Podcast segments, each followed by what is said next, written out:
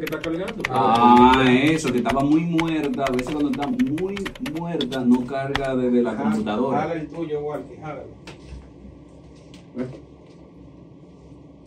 O el que jala el tuyo. Tienes que ponerlo más para atrás, esos muñecos. Este mío. Que lo Si no le diga Que lo muñeco. A tus jale. figuras de acción. Figura de acción. Que lo jale. Que se lo jale. Que lo- Ya, ready. Ready. Ready to go. Era tercero. Si, si lo jala una vez, es acoso. De- Que le encuadren. Nicole lo hizo.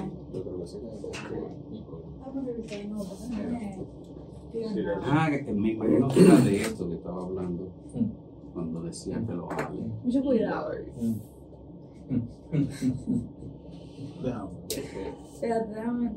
Cuidado, mucho cuidado.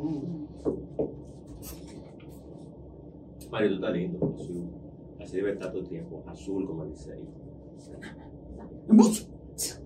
Ready,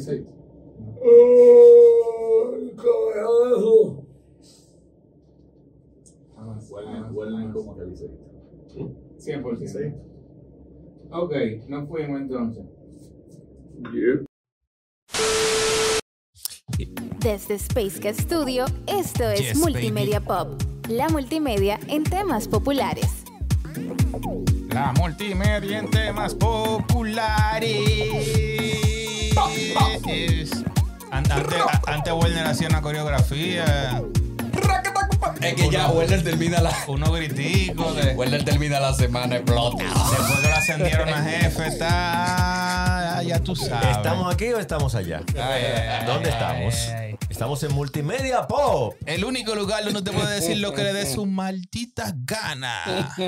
Y si le ofende, no nos importa. Cambie de podcast. Creo que aquí lo que estamos montando pila de cotorra bacanísima. Señores, estamos aquí gracias a 711 Clothing, peluquería y spa, Abad, que pone a los tigres peluche. Sapo Studios, que se encarga de la decoración de ese lugar a nivel de bacanería. Así que muchas gracias a todos los que nos apoyan. Vamos al perreo. Werner Olmos.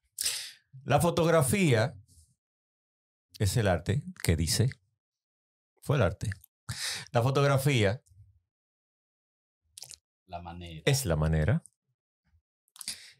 ¿Qué te dice que estuviste aquí? O que has estado aquí. En Multimedia Pop. Ok, eh, mire el objetivo y sigue frunciendo el ceño. No es linterna verde, tampoco es Superman. Ese era Floco. Y yo soy medio litro. Y van a seguir, Dios mío, con eso. Lo van a banear, lo van a Le- le banear. van a decir- botellón. Seré yo, Cristal. entonces. Seré yo entonces. Vladimir Columna. Esa película es del 2015, se llama Life, dirigida por Acton Korsman. Ahí estaba Robert Pattinson. También estaba un actor nuevo. Alias No, Frillante. ahí va. Estaba evitando que dijeran eso. Caramba. Pobre muchacho que no se ha podido deslucir de ese fatídico papel, de esa fatídica y Y eso, que está haciendo. Mala serie. ah, eh, y que está haciendo personajes muy oscuros. Me imagino que tiene algo que. No, no, no, pero él, él eh, se ha reivindicado con los últimos papeles. Definitivamente, Muy buenos. definitivamente. Muy buenos, muy buenos. Ahí está también un nuevo actor, se llama Dane Dehan, que a mí, de entre los, la nueva camada de, de actores, es uno de, los, de mis preferidos. Y también está, obviamente, alguien ya con demasiada experiencia, que es Ben Kingsley. Pero la película trata como de una especie de amistad que logró hacer el fotógrafo personal de James Dean, ese mítico personaje de el cine de los años 50. Y hablando de cine, fotografía, la manera de estructurar, retratar y demás. Hoy quisiéramos tocar un tema de esos que, como yo digo, este podcast podría abrir tantos temas paralelos al mismo tiempo. El multiverso. El, multiverso de Pop. multimedia pop. el multiverso. El, el pop. multiverso pop. Va- vamos a ponerlo más chiquito, el multipop. Sí, sí, porque te voy a decir algo. No, eso, eso suena como a que saltamos bajito. Saltamos bajito. Sí, Sí, Pues, el burst pop. Tiene más flow. Tiene más sí, flow. más puede flow. ser. Porque, por ejemplo, ¿cuántas veces? Y es una pregunta general que se la hago no solamente a ustedes, sino que me gustaría ver los comentarios. ¿Por cuántas calles cruzamos? Nos sabemos el nombre, conocemos, a veces sí, a veces no la pronunciación, pero no sabemos ni carajo de quiénes son esas personas ni por qué esas calles llevan esos nombres. Por ejemplo, por detrás del Palacio de Bellas Artes hay una calle que es Mahatma Gandhi, usted la conoce muy bien, pero la que cruza, que es paralela entre la Independencia y la Correa y lleva el nombre de alguien que muy poca gente conoce a nivel de nombre. ¿Mm? Tú pasas por ahí, tú, sí, oye, esa calle se llama Abelardo Rodríguez Urdaneta. Ok. Como aquí hay una serie de, así mismo, aquí hay una serie de nombres de calles que la gente dice, "Eh, no sé quién es, pero tiene un nombre de una calle. Algún tipo de la historia. Sí, pero ¿y por qué hay? Déjame ver cuánto dura. Oye lo que dije, detrás del Palacio de Bellas Artes. Vamos a ver cuánto dura Walkie sin interrumpirme. Abelardo Rodríguez. Ya me mandan a callar. Cinco minutos, cinco minutos. No van cinco minutos de podcast. Oh, y ya me mandan a callar. pero- Bien, Abelardo Rodríguez Urdaneta. No era el de los mopes, Abelardo. Ay, Dios mío. El de, República. el de Plaza Sésamo. República. Cés- calle Sésamo. No, no, no. Abelardo andaba ahí, como que estaba oyendo un dembow. República Dominicana debería tener. Dale, óyeme bien. da- dale, No, hombre, no, Mario. República Dominicana debería tener una especie de respeto y remembranza más alta Sí, debería. con los artistas y la gente que logró hacer que la República Dominicana adelantara en el ámbito de la- de la- del arte en general. Pues yo estoy hablando de una persona que no era un solo tipo de artista. Era un tipo multifacético en todo el sentido de la palabra. Estoy hablando de un pintor, escultor, fotógrafo.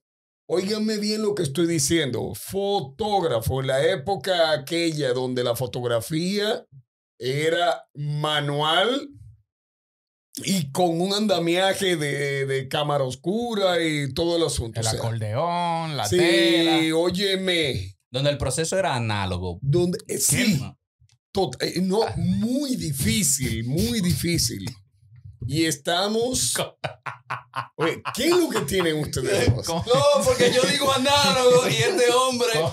Pero usted- Este, este hombre pone cara de, de que yo dije una mala palabra. No, es pero que- por encima de todo, eh, y ahí es donde yo lo admiro mucho más. El tipo era un educador innato. y grabadista también. No, eh, o sea, pintura desde muchas, desde muchas vertientes.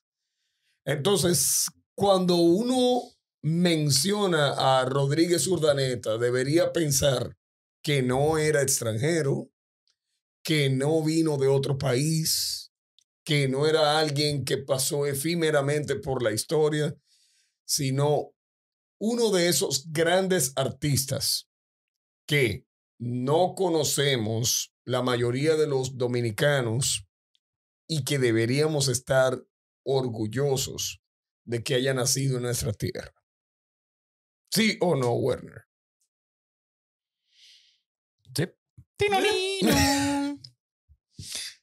Tiririntintín. Sí, sí, en serio. Pero hablando de Abelardo Rodríguez Urdaneta, lo propusimos aquí como tema porque para mí, si hablamos de multimedia, Pop, multimedios, pop. eh, es el... eh, bueno, es difícil en este país donde hay una serie de gente bastante ignorante que se le ponga seriedad a conocer a la gente sin creer que es un dembocero y que eso es multimedia. Y Abelardo Rodríguez Urdanet- Urdaneta abrió las puertas a República Dominicana, digamos que a la multimedia si lo queremos ver así. ¿Por qué? Porque manejaba varios medios y la multimedia son medios de comunicación y hoy en día se conoce más multimedia porque conocemos los medios tecnológicos, pero es que son aplicables o son la aplicación tecnológica a medios que fueron como el periódico, a medios que fueron como la carta, a medios que fueron como sistema de transporte. ¿Y por qué entonces yo puedo decir o proponer a Abelardo Rodríguez Urdaneta como el primer eh, multimediólogo? Porque, por ejemplo, la fotografía, que es lo que teníamos eh, al principio introduciendo, fue uno de los mejores fotógrafos para su tiempo. Estamos hablando de principios del siglo XX, principios del siglo XX o finales del XIX, porque eh, Sal nació a principios del XIX, comenzó a desarrollar su arte a principios, incluso en época de Lilis, cuando Lilis fue presidente de República Dominicana, y creo que hizo fotografías a Bordas Valdés, esas fotografías que existen hoy en día en el Archivo Nacional de la, de la Nación, me parece. No estoy A quizás Pellerano Alfau. a Pellerano Alfao, eh, creo que también a, a Noel, esos presidentes que hubo durante la era que creo que se llamaba la, ya, ya la Tercera República o Segunda Tercera República. La famosa hegemonía de los partidos azules. Exacto. allá As- en 1880 y tantos. Exactamente. Yo No, sé que no muchos de nuestros... todavía. Ah, ¿Eh? El rojo no estaba todavía ahí. el parti- Sí. los partidos El rojos Partido Rojo y el Azul. y O- azul. O, de los coludos. o los coludos y los- y los boludos. eh, No, los bolos y los coludos. los bolos, Los boludos. boludos, no. como los boludos. Los- Los boludos. bolos y los coludos. Un Los-. Señor, los bolos, los y los coludos. Pues sí, Oye, estamos usted- hablando de la época usted- de Lili. Usted sí de cuando Lili.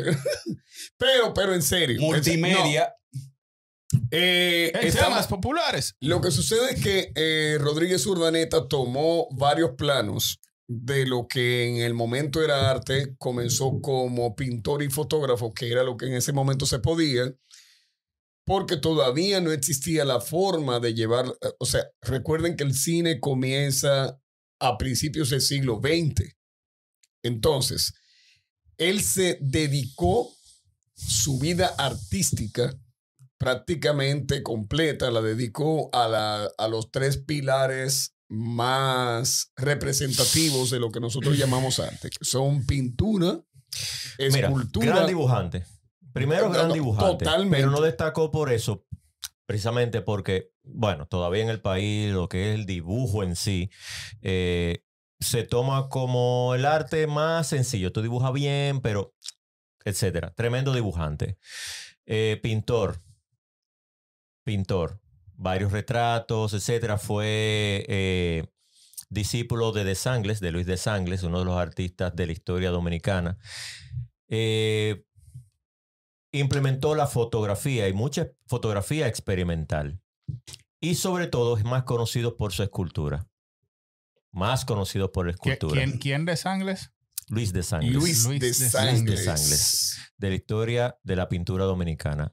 Cuando no hay forma de mencionar no solamente a Luis de Sangles cuando se habla de la historia del arte dominicano, sino también a Abelardo Rodríguez Urdaneta. ¿Y por qué lo puse en tema? Yo recuerdo que cuando estaba en la universidad fui a hacer algunos trabajos a la Biblioteca Nacional años. a la Biblioteca Nacional cuando No existía, existía algo que internet. se llamaba leer. No, había una aplicación que Cuando se no llamaba... existía internet. Así Exacto. Existía algo que se llamaba leer. Hace, día. sí, como me dijo, a- como dijo alguien en algunos comentarios de redes sociales, eh, hace, ¿cuánto fue? ¿De 1400 años? Sí. Sí. Hace 1400 años se, existía algo que se llamaba leer libros. Leer. Sí, y educarse sobre y todo. educarse también. Hace mucho tiempo realmente. Y no hablar mierda también eh, Hey. existía. Ay, que no- nos van a banear esas palabras fuertes. Posiblemente, posiblemente. Eh, bueno, si a South Park no lo hacen. Da igual. Entonces, nosotros podemos ver muchas cosas en la calle y nos llama la más popular, pero esto es multimedia, somos amantes del arte. La escultura que existe, bueno, hay muchos que lo han visto en la Plaza de la Bandera, le pasaron, me imagino que por encima para aquella, aqu- hace tres años, pero el soldado desconocido, uno de tantos, se llama la obra. Sí. Es obra de, de Abelardo Rodríguez Urdaneta, una de las mejores esculturas no solamente de la República. Dominicana. La expresión que tiene esa escultura es fabulosa. Y muchos la vemos ahí. Eso representa un soldado caído que nadie identificó durante la Guerra de Independencia.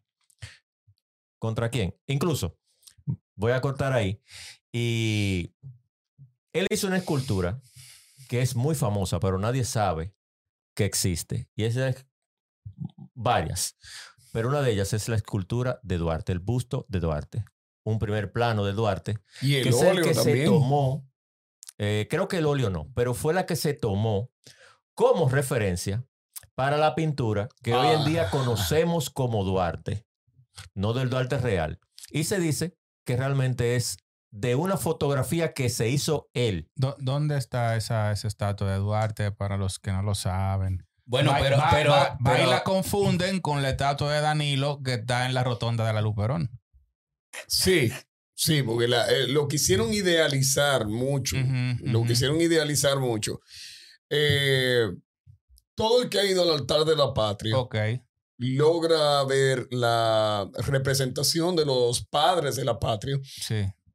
y ve que la figura que nosotros conocemos como Juan Pablo Duarte, tal cual está retratada o esculpida en ese, en ese mármol, Ajá. es lo que nosotros conocemos, la reminiscencia o el recuerdo de Juan Pablo Duarte.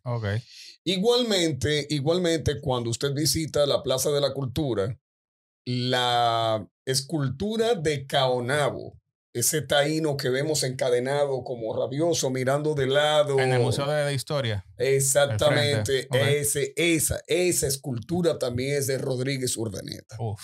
Duro. Sí, pero también tengo, tengo entendido que el, sí, el retrato de Duarte es de él, el, el, el de óleo. Es prácticamente un autorretrato de él, de una fotografía que se... Una autofotografía, digamos que así, de él, que él lo utilizó. Eh. No, yo no sé si el término está bien, pero Eh, realmente es es un, Es re- que un retrato. es que au- autorretrato, autorretrato. Eh, Eh, sí. Eh, Bueno, sí, lo que- sí. bueno, me estoy contagiando, creo. No, no, no, no, no, Bueno. no, porque el término autorretrato se utilizaba más y se aplicaba más al concepto de la pintura. Por eso tal vez está utilizando el término de esa forma. Es válido. Ah, ok. en, en ese momento no, no, no era una fotografía, no era un selfie que él se hizo, ¿ok?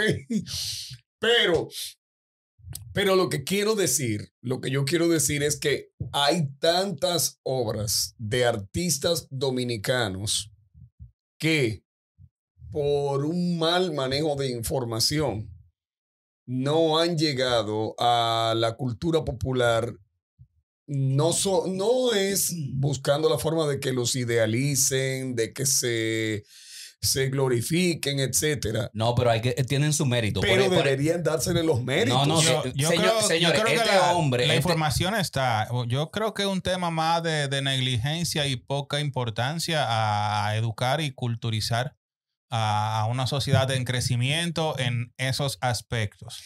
Papo, es que el reconocimiento de ser el padre de la escultura moderna dominicana Y de la fotografía. no puede ser algo que pase desapercibido. O sea, ahí es donde la gestión de los gobiernos de cultura, ¿no? Sobre todo el Ajá, Ministerio de Cultura, debería como empoderarse, vamos a utilizar palabras que están de moda, empoderarse y entonces poner en nombre, en, poner, poner en alto los nombres de esos artistas que en algún momento representaron a nuestro país de una manera exitosa o de una manera más eh, representativa con, en relación a los valores que supuestamente representa ¿no? Eh, eh, el Estado dominicano, por, por ponerlo de una manera, qué sé yo. de- Y el tipo era dibujante, grabador, acuarelista, pintor en óleo. O sea, te estoy hablando de alguien que dominaba la plástica, la plástica en general. El que, el que domina todos los estilos. Ya lo sabes, ya lo sabes. O sea, el tipo te, te dominaba varios estilos al mismo tiempo de pintura. Con otro palo. Pero aparte de todo eso, era escultor de detalles. Porque, ojo, ojo, perdón. A veces decimos escultura y vemos figuras que están realmente representadas, pero cuando vemos una escultura donde notamos la variante de los músculos, de la fisonomía, la parte correspondiente a lo que es la estructura ósea, sabemos que ahí hubo un trabajo. Y de ese Rodríguez Urdaneta es que yo estoy hablando. Yo estoy hablando de un Rodríguez Urdaneta que, que llevó todo eso, incluso a la parte de la fotografía, hasta el punto en que las primeras revistas impresas en la República Dominicana y en aquel momento el periódico de mayor prestigio por ser el más antiguo y todavía existente en nuestro país, que es el Listín Diario, tomaba como primera plana las fotografías de Rodríguez Urdaneta. O sea, en aquel momento que, como bien dijo Werner, estamos en plena dictadura de Ulises Agó, mejor conocido como Lilis, finales del siglo XIX, principios del siglo XX. O sea, el tipo tenía la potestad de que se tomaba su arte de manera generalizada para ser representado a nivel público. No estamos hablando de un cualquiera. Ahora que su vida privada tal vez no era la más organizada, ya eso es un asunto normal y que nosotros glo- vanagloriamos y, y- y- glorificamos una serie de gente que ahora mismo eh, en redes sociales hacen de todo. No, y hoy, y hoy ese, ese Y e- ese es el pan de cada día. Entonces, lo que antes era en una sociedad de hace 100 años eh, visto con, con malos ojos, por así decirlo, hoy es la, la panacea de cada día. No, y también hay que reconocer que el trabajo de un artista no necesariamente tiene que representar, aunque muchas veces lo Su vida hace, privada. su vida privada. Caray. Y que un artista sea o se comporte de cierta manera, no necesariamente tiene que influir en el discurso que, que, que, que presenta en su obra. Y voy a aprovechar para sacar algo del fondo de mi alma que no- Dale, que- dale, dale. que tengo ahí. Sácalo. por ejemplo, esos son temas que deberían tratarse en educación artística en las escuelas. La educación artística de las escuelas contratan a cualquiera que sepa hacer algo de arte Para que bailen. y le dicen desarrolla tu temario como tú quieras. Eso, el temario de educación artística de, del país, Para de- montar una coreografía para el día de Duarte. mi amor, te enseñan. Eh, eh, el, tipo dice que, mira, tú vas a dar artística. No, ah, ok, eh, yo lo que sé de teatro, que no está mal. Voy a dar mi temario de teatro en tercero. Pero en, otra, en otro distrito, en otra escuela, contratan a alguien, dice, ah, yo lo que sé de pintura, yo voy a dar mi clase de, de artística de pintura. Mi amor, necesitamos un orden en las escuelas. Ponme, eso, ponme esos temarios eh, que sean significativos, que tú me le dé un conocimiento que sea gradual a, lo- a los muchachos. Y, y- y sé que no era el tema, pero ahí podían pero meter. no No, lo Había que- sacaste de tu corazón. había que decirlo. Sí. Pero que es el do- Pero es nosotros tuvimos que tropezar. Tú sabes que el- la cuestión es que para conocer lo que nosotros conocemos, hemos tenido que tropezar. Es decir, tropezarte con gente o tropezar, so- tropezarte con libros que Sí. te hablen de cosas que son tan importantes como esa. Entonces, me llega a la mente lo que es un ícono. Un ícono. En el caso de Rodríguez Urdaneta, ese ícono de ese Duarte lo vemos todos los días en todas las, en todas, de todas maneras, pero no sabemos que pertenece a Abelardo. Ese No. Duarte de ojos verdes realmente más español que mucha gente criticaba porque ese no es Duarte porque se ve muy español, que era español realmente, tenía una eh, Su era hijo de españoles su- su y se sentía bastante dominicano, pero Abelardo Rodríguez Urdaneta, que es ese retrato que conocemos, era así. Es prácticamente ese Duarte un autorretrato, partiendo incluso los trabajos de Rotellini tienen mucho de Abelardo Rodríguez Urdaneta. Esas esculturas, que tampoco hay mucha gente que no lo sabe, las que están en la Máximo Gómez. Pero Rote, las que están- Rotellini, el de la guasa. Sí, Mario. Sí. Ajá. Ah, Ah. qué bien. El que te dio clase. No, en verdad no. No. no. Wow. Oh. Wow. Pero en fin, Rotellini tiene mucha influencia de Abelardo Rodríguez Urdaneta en la escultura. Y no estamos hablando de yeso. Estamos hablando de vaciado. Estamos hablando de mármol. Estamos hablando de eh, eh, eh, bronce. Por ejemplo, ese caunabo de bronce. Eso es obra de- de Abelardo, vaciado en ese tiempo en bronce. Con un en yeso, un porque sabemos que se hace un original primero en yeso, Mm. se hace un molde y luego se hace un vaciado en molde, en, en, en bronce. Eh, el mismo Rotellini, que ha trabajado mucho el bronce, tiene mucho, mucho de eso. Entonces, incluso uniendo mucho lo que dice Walkie a, a la educación, que es bastante penoso, y es de verdad, es difícil encontrar una gente que te dé un poquito de música, un poquito de pintura, un poquito explicarte por lo menos de danza, explicarte los seis artes, para no decir siete, porque ahí sí vamos a lo difícil. Pero, escúchame que te interrumpa. Eh, eh, le pedí excusa. eh. Escúchame que te interrumpa, pero hay varios niveles. Hay varios, hay varios Bien. niveles en, en- en educación. Entonces, tú podrías organizar esos niveles y decir, en este nivel vamos a dar pintura, en este nivel vamos a dar tal cosa, en este nivel vamos a dar tal cosa, y ya hay un orden. Y todos esos profesores, el que sabe de pintura, ah, pues tú vas para tal nivel. El que sabe de, de actuación, tú vas para tal nivel. No es diciéndole que, que a esos artistas no, no, Claro. no tienen que dar clases, sino orientar. Eh, y mira, que perdón que te interrumpa también, Walkie.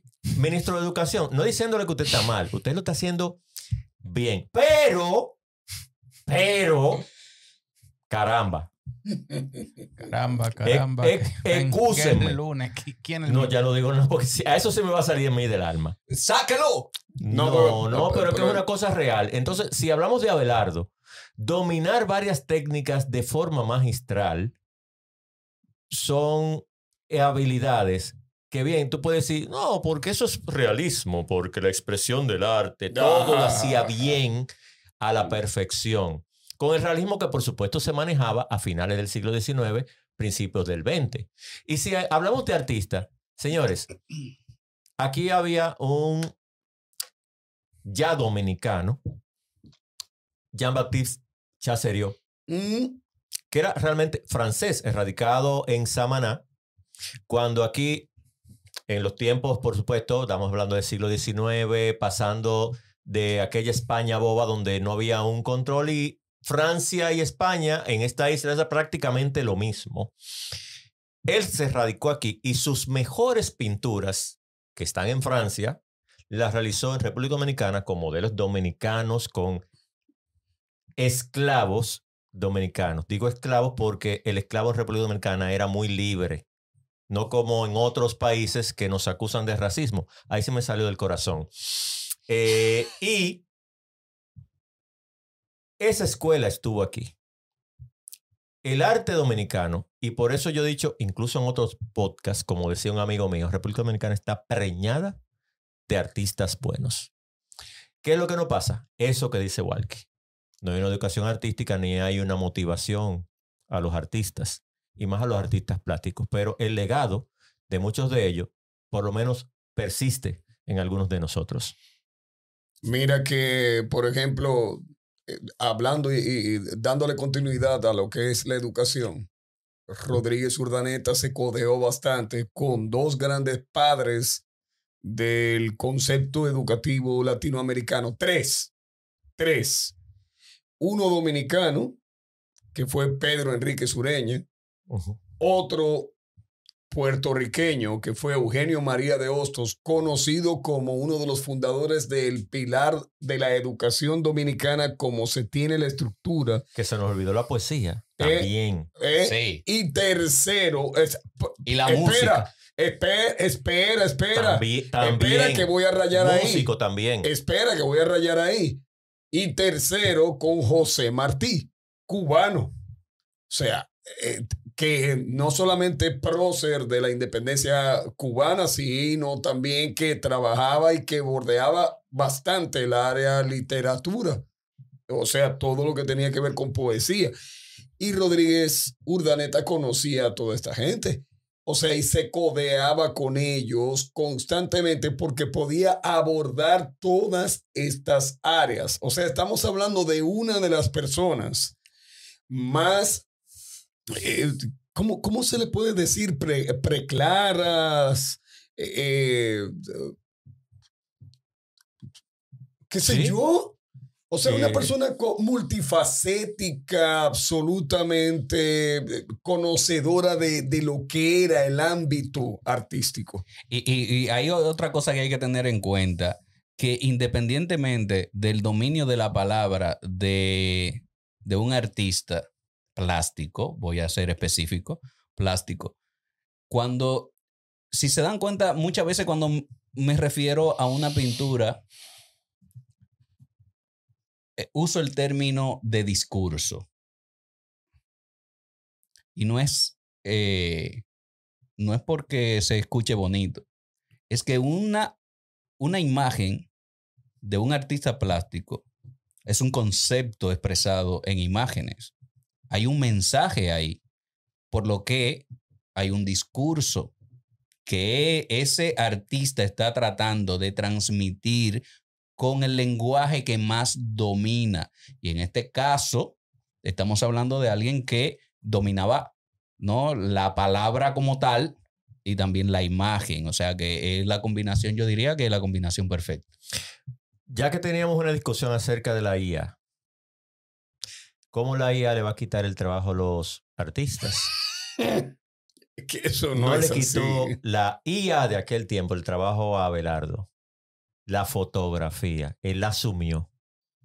La fotografía se dijo en aquellos tiempos que le iba a quitar el trabajo a los pintores, a los dibujantes. Y él dijo, "Mm, mm, not to me. Igual que la televisión asustó a lo, a, a lo del cine, ¿no? A los cineastas, porque ya con televisión ya no, no, se- no iba a, a ser necesario el cine.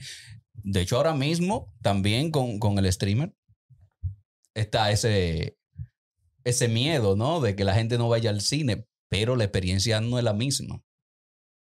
La- Y- y ir al cine, ir al cine y, y ver por primera vez una película donde tú no tienes que escuchar la puerta o el teléfono que te suene o lo que sea, sin interrupciones, tú estás ahí, tú fuiste a ese momento a experimentar algo con otras personas que fueron a experimentar eso.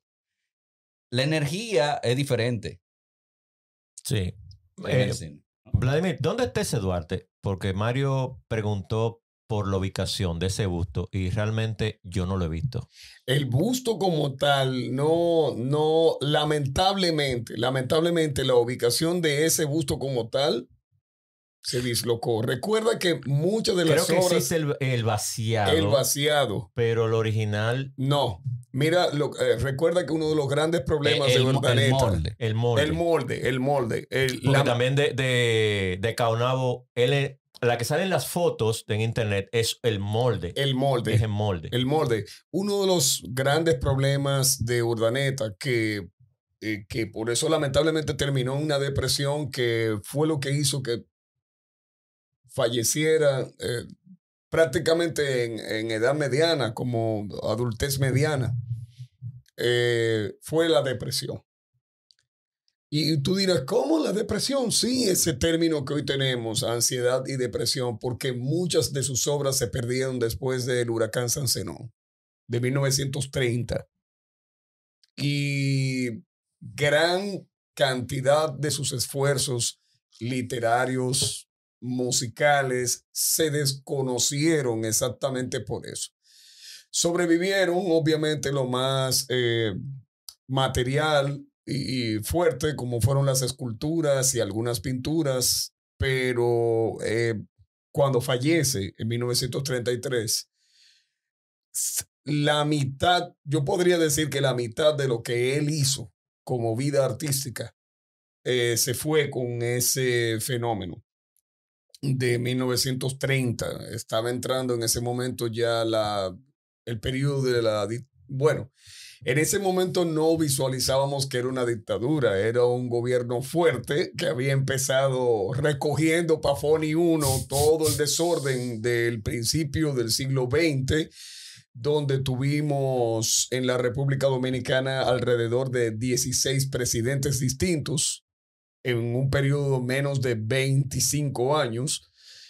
Entonces, en aquel momento estaba entrando el fuerte poderío militar que obviamente apoyado, pero ese es otro podcast, de Rafael Leónidas Trujillo y cuando muere Rodríguez Urdaneta, no hubo tiempo de reconstruir ya ni su arte ni recuperar muchas de las cosas que él había hecho. Y el gobierno tenía su agenda. Sí, y, y el gobierno tenía realmente su agenda, ya venía con otra, pero va, va a sonar extraño, pero Dígalo sin miedo. independientemente de lo que fuera, al menos en los primeros 10 años de la dictadura de Rafael Leónidas Trujillo, hubo una especie de mecenazgo para algunas figuras que, si bien es cierto que trabajaron a favor de la dictadura, pero lo que conocemos hoy como literatura que, de esa que tú has leído y que, que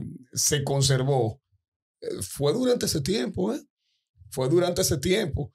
Si tú te llevas el desorden que había aquí en los primeros 20, 30 años del siglo XX, realmente eh, hoy, hoy fuéramos una, una nación tan dislocada como algunas que nos quedan bastante cerca. ¿Ok? Eh, eh, yo no, ¿Tú crees? ¿Tú crees que sí? ¿Cómo? O, o sea, porque también, también la dictadura, eh, o sea, trajo sus, sus complicaciones. Por ejemplo, por, por ej- por contras. ejemplo, por ejemplo, aquí fue uno de los primeros países de Latinoamérica que, donde los hermanos Lumière llegaron con, el, con su propuesta de cine. Pero ¿no? por eso y te lo todo, digo. y, y, y, y, eh, sí se, y, se, y se hizo una compra aquí. Se- ¿no? Y Radio Televisión Dominicana. Pero por eso te lo no, digo. ta- que, pero, pero eran con propósito solamente. Deberíamos tener un tema específico Está acerca de nuestros pareceres políticos. Pero, Pero- no, es un tema es aparte. sí. es es un complicado tema- y, y complicado. Es pero, un tema aparte, pero... gente, oyentes, miren. Lo que quiero decir es que Rodríguez Urdaneta, como figura artística de la República Dominicana, no ha tenido esa repercusión nacional a nivel de publicidad, promoción, conocimiento y realmente reforzamiento de lo que era, fue y seguirá siendo su arte. Porque al parecer a mucha gente le parecía que eso quedó en el neoclasicismo y el romanticismo de aquel tiempo y bye bye, adiós Charlie. No, mi querido, tú sigues utilizando todavía representaciones de ese señor. Sí. Todavía. Yo quisiera que nuestros eh, oyentes y visitantes a nuestro canal y a nuestros oyentes también, porque estamos en, en un podcast de Spotify, Sí. etcétera, eh, en nuestras redes sociales, cuando vayan a la Plaza de la Cultura y vean a Caonabo, yo quisiera que quizá no sobarlo, Tocarlo. tocarlo, Sí. Sentir la textura. pero ver y analizar, no tirarse nada más un selfie, o ir a la Plaza de la Bandera y acotarse, tirarse un, selfie con el soldado desconocido, sino admirarlo. Una de muchas. Admirar, Una de muchas se llama admirar esa. con uno de tantos, Uno de tantos. Admirar el realismo y el sufrimiento que está expresando ese pedazo de metal que está en el suelo. Pero fue lo que dijo Walkie. Ese pedazo de metal. Pero fue lo que dijo Walkie. El algo. discurso de cada arte, exordio o introducción, eh, la parte narrativa o argumentación, luego viene el epílogo o conclusión, o sea, ¿qué te expone? ¿Qué te da? ¿Qué es lo que pasa? ¿Por qué? ¿Por qué esa escultura? ¿Por qué esa pintura? ¿Qué pasaba en esa época? ¿Qué te representa realmente y qué transmite? ¿Cuál era el sentimiento? ¿Cuál era el había? sentimiento? O sea, y si se tira una foto, y si se tira una foto, un selfie, póngala en Discord. que nosotros la vemos y comentamos. Muy buena esa. Sí, muy sería buena. muy bueno. Mira, Eh, sería muy bueno. Yo le. de- bueno, 12 dólares, mal envío, barato. Un muñeco, muñeco. No, muñeco no. Figura de acción, Pero caramba. gente, pónganse a pensar. ok, un muñeco, 12 dólares, eso no es nada. Pero ¿cuántos se venden de estos? La cuestión del asunto está en quién hizo el molde de este muñeco y cómo lo hizo. Fue un escultor. ¿De dónde viene el conocimiento de hacer una miniatura, una miniatura de este tamaño, bien esculpida y realista, para hacer este vaciado en plástico? ¿Cuáles son los precursores o cuáles son las personas que tuvo que estudiar para hacer esto real y ser un producto? Un escultor que conoce de dibujo, que tiene que hacer fotografías de un personaje que existe y llegar hasta aquí. Hay que conocer medios y esto es parte de, de- de multimedia y de diseño y de todo lo que nosotros amamos como diseño generalizado. La estructura anatómica del cuerpo humano para Sobre saber las todo. proporciones obligatorias y hasta dónde puede amigo mío que llegar. agarró eso y de una vez lo animó. Un Es que no se aguantó. Es que lo inspiró. por ahí. Algo que hizo un escultor con el realismo, con todo el realismo del mundo. Entonces, no estamos hablando de un cualquiera. Así que cada vez que usted pase por esa callecita ahí detrás de Bellas Artes, llegando a la, a la Gómez Patiño, valga la promoción, y llegando también al Centro Cardiovascular Santo Domingo, valga también la promoción, por ahí, en ese pedacito de calle ahí, Abelardo Rodríguez Urdaneta no lo vea como una calle de desahogo para botar el tapón de la avenida contigua que es la Máximo Gómez. Véalo, pase por ahí y piense, ¿quién es este sujeto para que esta calle al menos tuviera una mención de su nombre? Pero no se quede solamente en la mera mención del nombre. Averigüe quién era, qué hacía, y se va a dar cuenta que hay una gran cantidad de personas que han aportado a la República Dominicana de forma positiva, independientemente de lo que hoy tenemos como bombardeo informativo, que alardeamos de que todo el que hace una payasería en las redes sociales es una figura. No es una figura, es simplemente uno más del circo. Hay gente que realmente vino para hacer de esta sociedad algo distinto, pero no la dejaron pasar. Rodríguez Urdaneta es uno de ellos. Fue Multimedia Pop desde Space Cat Studio. Recuerda seguirnos en el Instagram Multimedia Pop, y en nuestra página web multimediapop.com.